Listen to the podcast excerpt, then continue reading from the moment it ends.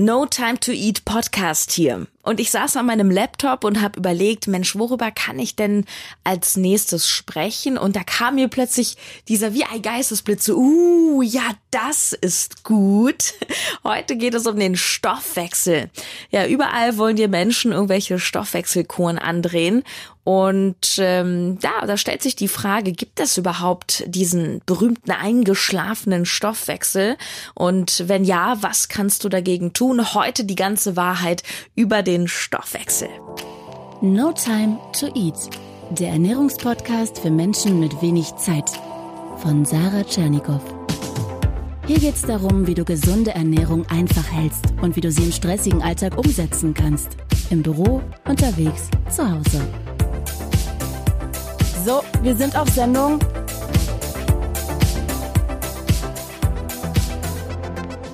Da draußen gibt es ganz viele Stoffwechselkuren, Tipps in Zeitschriften, wie du deinen Stoffwechsel wieder ankurbeln kannst. Doch kann er überhaupt einschlafen?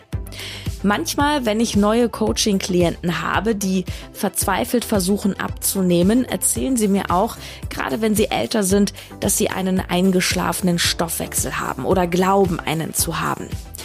Lass uns erstmal kurz klären, was ist eigentlich der Stoffwechsel? Ist das das gleiche wie Verdauung oder Kalorienverbrennen? Nein. Der Stoffwechsel, auch Metabolismus genannt, beschreibt einfach gesagt alle Prozesse im Körper, wo Stoffe irgendwie chemisch umgewandelt, verändert oder umgebaut werden. Wenn du etwas isst oder trinkst, werden diese Stoffe dem Körper zur Verfügung gestellt und sie werden verwendet, zum Beispiel aufgespalten, von A nach B transportiert, eingelagert, in Zellen gesteckt und so weiter. Und all diese Prozesse in der Gesamtheit nennen wir Stoffwechsel. Wenn wir das mal genau nehmen, dann gibt es in dem Sinne auch keinen eingeschlafenen Stoffwechsel, weil dann wärst du ja quasi tot oder würdest lethargisch in der Ecke liegen. Gemeint ist, wenn wir so, ja, so locker drüber reden, was anderes. Dazu kommen wir gleich.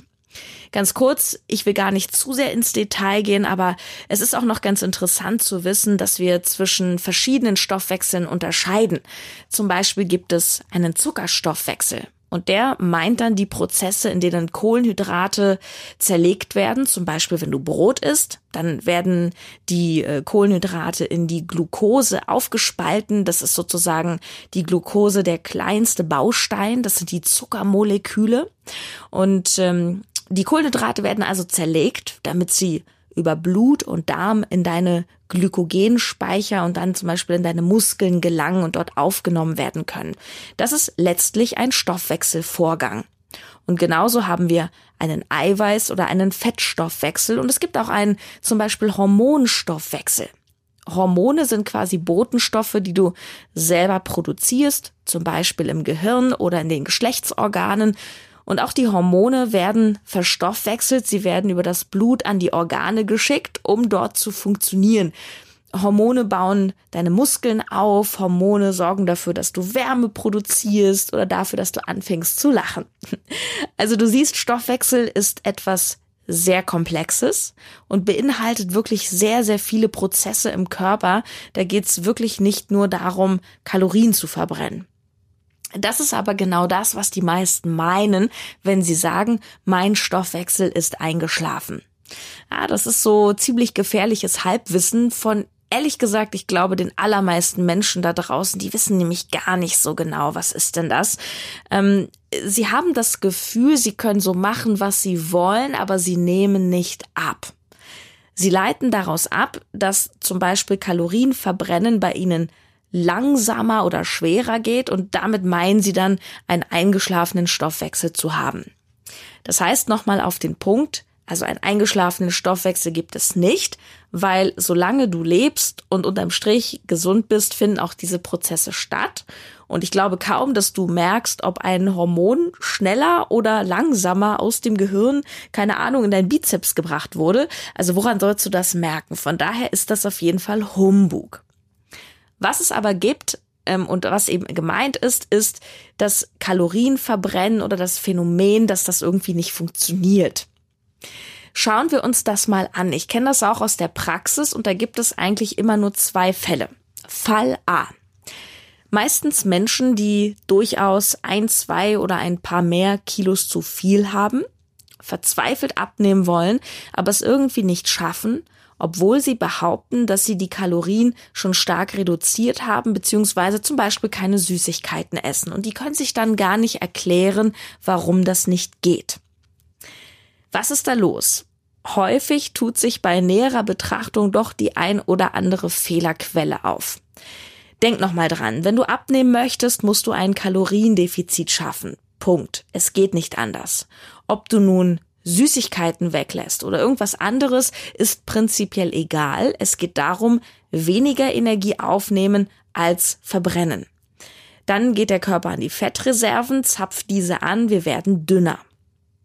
Häufig stellt sich heraus, wenn sich nichts tut, dass die Person vielleicht doch nicht so genau die Kalorien gezählt oder getrackt hat. Tracken, ob man das nun gut findet oder nicht, ist de facto der sicherste Weg, die sicherste Methode, um eben sehr genau und effizient ans Ziel zu kommen.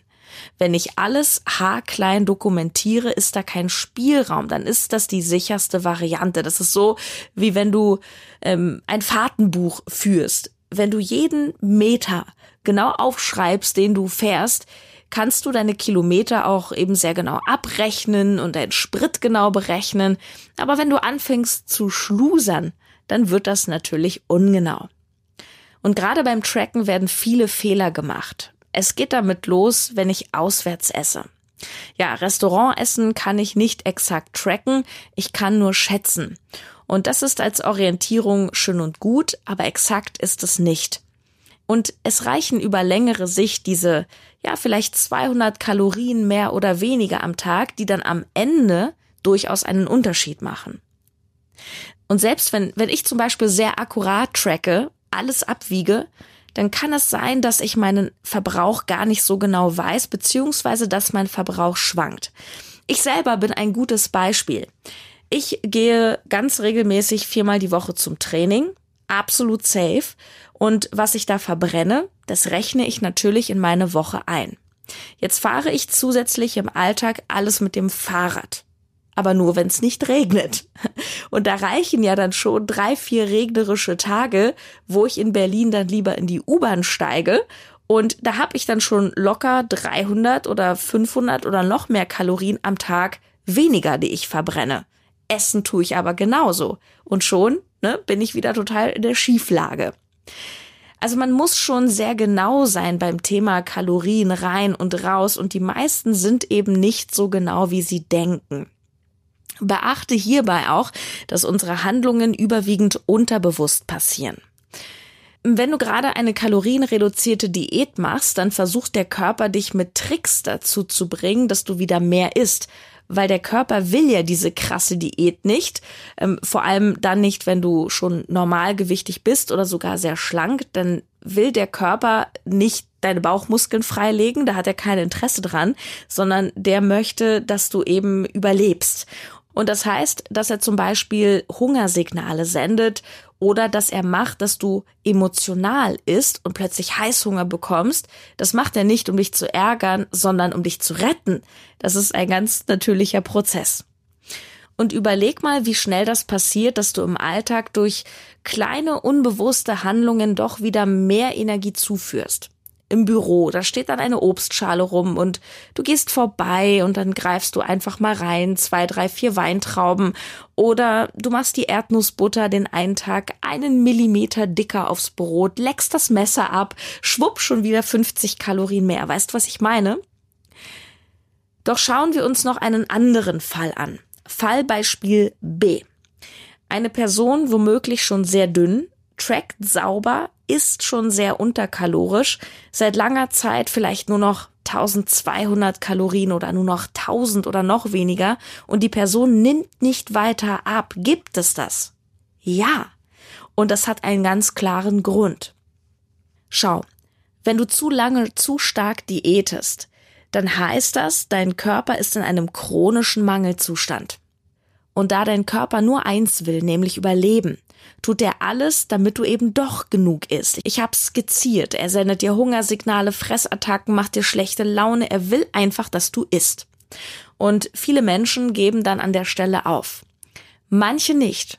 Sie ziehen's durch und nehmen all das in Kauf. Doch auch dann gibt sich der Körper nicht zufrieden in seinem Drang zu überleben. Was macht er also? Er akzeptiert irgendwann, dass er einfach nicht mehr als sagen wir 1000 Kalorien bekommt und passt sich der Situation an.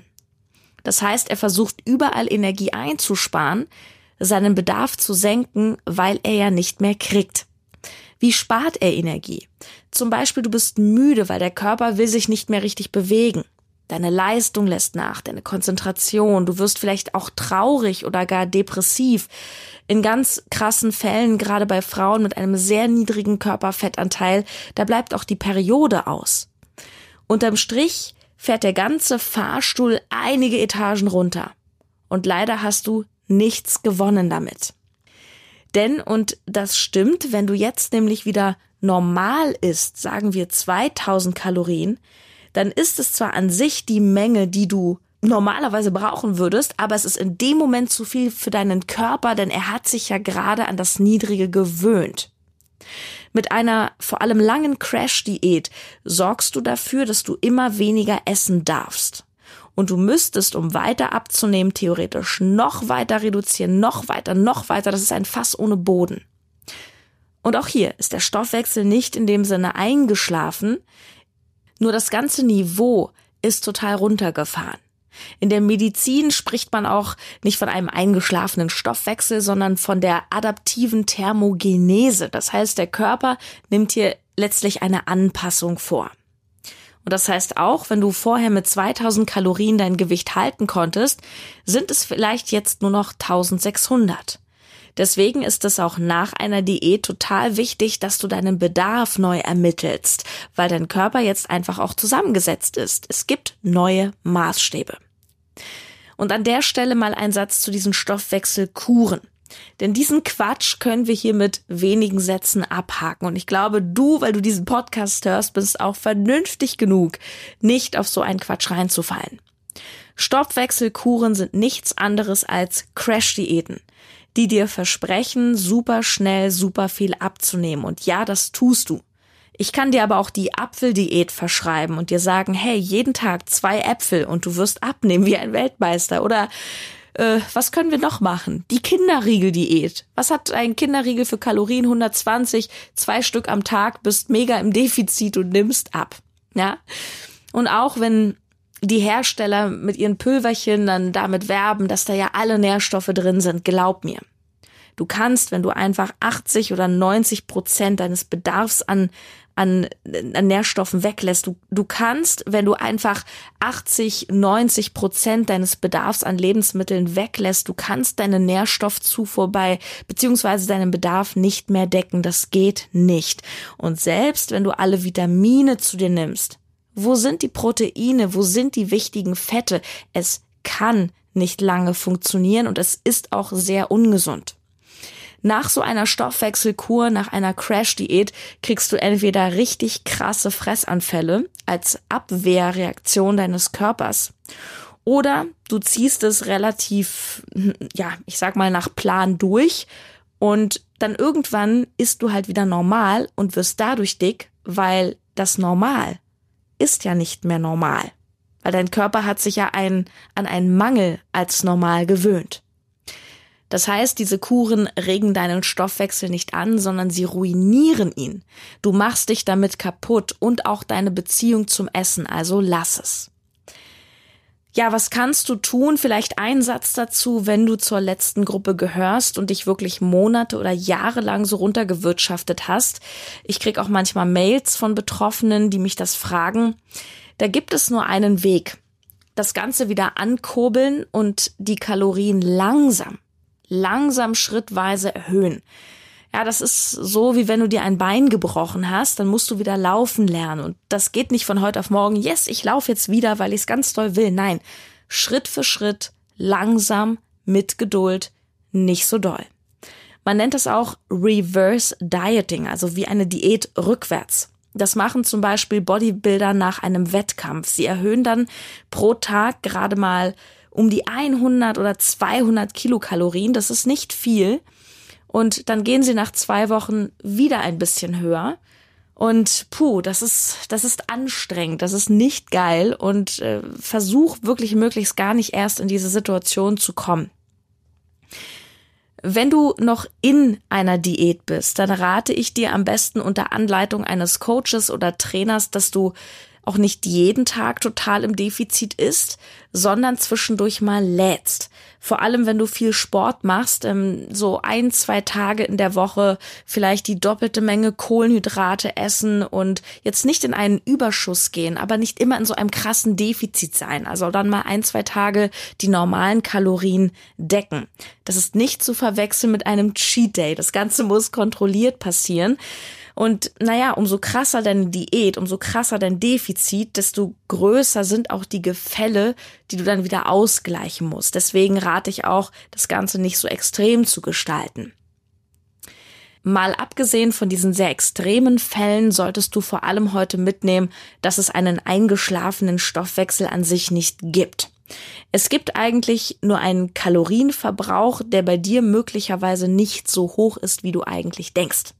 In vielen Fällen ist es so, ich hatte es vorhin beschrieben, dass du glaubst, im Defizit zu essen, tust es aber nicht, weil du zum Beispiel ungenau trackst, dich durch viel Auswärtsessen einfach verschätzt und hier solltest du im gegebenen Fall nochmal prüfen. Zum Schluss noch ein Punkt, der durchaus unterschätzt wird. Du kannst ja ein Defizit nicht nur schaffen, indem du weniger Kalorien isst, sondern du kannst doch deinen Verbrauch erhöhen, also sprich deine Bewegung. Du weißt ja, dass dieser eingeschlafene Stoffwechsel in Anführungsstrichen eine, eine Anpassung des Körpers ist und das ist bei der Bewegung genauso. Also praktisch oder ganz plakativ gesprochen, eine Couch Potato verbrennt eben nicht so viel. Der Körper passt sich diesem Lifestyle an und jemand mit einem aktiven Lebensstil und regelmäßig Sporteinheiten, der kann natürlich auch viel lockerer ein, zwei Stück Kuchen wegstecken, als jemand, der das eben nicht macht, der schon das Gefühl hat, ich werde dick, wenn ich nur hinschaue. Mein lieber Kollege, der Patrick Heitzmann, der hat mal so schön bildlich gesagt, Dein Stoffwechsel ist wie ein Motor. Erhöhe den Hubraum. Bewegungsmuffel haben einen kleinen Motor und einen kleinen Hubraum. Und sportliche Leute, die mehr Muskeln haben, die sich im Alltag viel bewegen, Radfahren, laufen gehen, was auch immer, die verbrennen ja nicht nur in der Aktivität mehr Kalorien, sondern sie haben einen größeren Hubraum. Auch wenn sie sitzen, verbrennen sie mehr, sogar wenn sie Kuchen essen, verbrennen sie mehr. Wichtig hierbei ist, dass du nicht nur eben Kalorien verbrennst in der Stunde, in der du Sport machst, sondern wenn du den richtigen Sport machst, eben auch danach und danach und danach. Umso mehr Muskeln du hast, desto größer ist dein Grundbedarf, desto mehr kannst du also essen, desto mehr verbrennst du sogar im Schlaf. Und ähm, ich will nicht allzu sehr ins Detail gehen, aber das Beste, was du einfach machen kannst, um gut auszusehen, nicht nur dünn, sondern schlank und straff mit Form, ist Krafttraining. Ob Mann, ob Frau, ist egal. Krafttraining ist das Einzige, was deinen Körper wirklich in Form bringt und dich stark macht und dafür sorgt, dass du einen großen Motor und einen großen Hubraum hast. und egal, wo du stehst, ob du übergewichtig bist oder auch wenn du untergewichtig bist, die Lösung heißt immer Kraftsport. Kein Ausdauersport. Bei Ausdauer verlierst du immer mehr deine Muskeln, die du aber auch brauchst, um mehr essen zu können und auch um eine bessere Form zu haben. Ja, ich, ich bringe immer gern das Beispiel, vergleich mal die Silhouette von einem Profi-Marathonläufer und jemandem, der ins Gym geht. Wer sieht besser aus? Also ich rede jetzt nicht von so krassen Bodybuildern, wo das dann so eklig wird irgendwann, sondern von breiten Sportlern. Marathonläufer, diese guten, die vorne immer als erstes ins Ziel kommen, ganz ehrlich, ich finde, die sehen schlimm aus. Wie der Tod auf Latschen. Die haben null Körperfett mehr, die haben aber auch null Muskelmasse am Körper, außer ein bisschen Oberschenkel, weil die sich alles wegrennen. Ja, ja, use it or lose it fällt mir dazu ein. Also Training ist der eine Teil und falls du sagst, ah, ich kann nicht, ich will nicht, es gibt noch diesen anderen Teil, die Bewegung im Alltag. Und jetzt mal ein bisschen Wissen für Fortgeschrittene, der sogenannte Need-Wert. N-E-A-T, NEAT, steht für Non-Exercise Activity Thermogenesis. Hm. Das ist also die Bewegung, die wir den ganzen Tag so unbewusst machen, ohne Sport. Und es gibt auch Menschen zum Beispiel, die gehen regelmäßig drei, viermal die Woche ins Gym, trainieren richtig hart, die bewegen sich ansonsten aber gar nicht. Und die haben auch manchmal Probleme in Shape zu kommen, denn diese ganze Bewegung zwischendurch macht unterm Strich den größeren Teil im Alltag aus. Ein aktiver Lebensstil ist am Ende das Einzige, was dich wirklich gesund und fit hält, was dafür sorgt, dass du eine gute Form hast und was deinen Kalorienbedarf normalisiert oder sogar erhöht. Manche jammern, ihr Stoffwechsel ist eingeschlafen und ich denke, ja, aber du bist auch irgendwie fast schon eingeschlafen. Ganz ehrlich, was, was soll der denn da machen? Also ernsthaft. Aktivität bedeutet Leben. Ja, ich, ich verquatsche mich hier heute so ein bisschen. Aber das ist mir nochmal sehr, sehr wichtig gewesen. Ja, als Schlusstipp nochmal für alle, die schon sportlich unterwegs sind und vielleicht trotzdem das Gefühl haben, sie könnten mal so, so einen kleinen Boost gebrauchen, stell dein Training um. Also wenn du zum Beispiel einen Plan hast im Krafttraining, dann nach 10, 12 Wochen spätestens muss der einfach mal komplett tabula rasa erneuert werden. Ähm, dann mach statt Kniebeuge mal Ausfallschritte, nimm mal Langhantel, nimm mal Kurzhantel, wechsel mal die Griffe beim Trizeps Tower oder so. Ähm, ändere deine Pausenzeiten, ändere deine, deine Intervalle, mach vielleicht mal so eine Hit-Intervalle, so High-Intensity-Training. Also das ist auch sehr, sehr wichtig. Das mache ich auch gerade, weil ich war auch sportlich auf einem gewissen Plateau unterwegs und ähm, obwohl ich sehr genau weiß, was ich tue, hole ich mir auch so alle Jubeljahre mal einen Profi ran, der noch besser ist als ich sozusagen. Ich arbeite gerade mit einer CrossFit-Meisterin und die hat jetzt auch so ein paar CrossFit-Varianten zum Beispiel in mein Training ähm, reingenommen, hat mir Übungen gegeben, die ich nicht so gut kann, weil wenn du etwas übst, worin du schlecht bist, machst du den größten Fortschritt. Also wenn du keine Liegestütz kannst, dann mach sie bitte erst recht. Wenn du dem Körper immer nur das gibst, was er schon kann, dann wirst du wenig, ähm, wenig Fortschritt machen. Wow, das war jetzt wirklich eine sehr, sehr lange Solo-Folge, aber ich glaube, sie war sehr, sehr spannend. Ähm, Stoffwechsel ist immer so ein Thema. Ähm, Zusammenfassung spare ich mir in dem Ende. Du solltest dir auf jeden Fall mitnehmen, dass ähm, bevor du denkst, dass du einen eingeschlafenen Stoffwechsel hast, nochmal genau überprüfst, wie ist das mit deinem Kalorienbedarf, wie ist das bei dir mit dem Kalorienintake, also was nimmst du auf und wie ist das mit deiner Bewegung. Ja, ich danke dir sehr fürs Zuhören. Ich kann das immer gar nicht glauben, dass wir schon bei Folge, weiß ich nicht, 123 oder 130 oder so sind inzwischen. Wahnsinn. Es ist so schön mit dem No Time to Eat Podcast und das Feedback auf Instagram und, und Facebook. Ganz, ganz, ganz großartig. Danke fürs Zuhören. Bis zum nächsten Mal. Deine Sarah.